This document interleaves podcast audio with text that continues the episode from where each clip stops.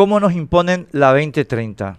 Cuando se observan los hechos que condujeron a Horacio Cartes, entonces presidente de la República, a apoyar la Agenda 2030 el 25 de septiembre de 2015, por la que nos impuso el 22 de abril de 2016, entre otros despropósitos, el Acuerdo de París, se llega pronto a una constatación contundente. Nos extorsionan con dinero, o aceptamos sus condiciones o no nos dan dinero. La implementación de la agenda se está radicalizando en todos los frentes, pero el climático es el más extremista. Nueva Zelanda promulgó una ley de respuesta al cambio climático, ley de carbón cero, en 2019, que impone reducciones en la compra de fertilizantes nitrogenados y establece impuestos progresivos sobre emisiones de metano que reducirán drásticamente a su sector agropecuario. Holanda y Canadá ya están forzando a sus ganaderos a matar ganado y a sus agricultores a vender sus fincas al Estado. Lo hicieron a marchas forzadas en Ghana y en Sri Lanka, con desastres humanitarios que corruptos medios globales de comunicación han minimizado primero y ocultado después. Y por eso mismo también se están radicalizando las condiciones para obtener recursos financieros y últimamente hay pocos recursos que puedan obtenerse sin cláusulas condicionantes insertadas con el fin de obligarnos a someternos a la agenda, a nosotros y a todo el mundo.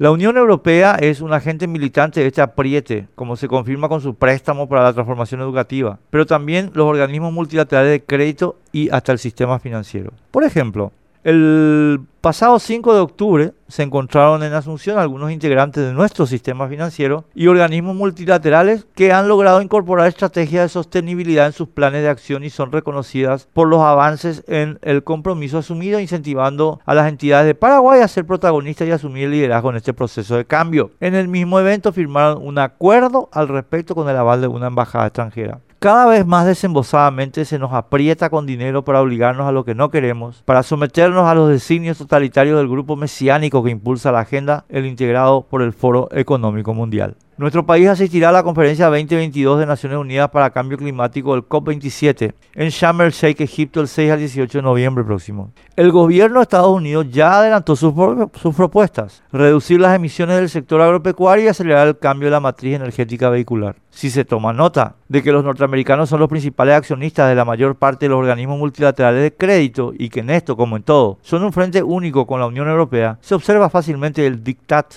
sobre nuestra república.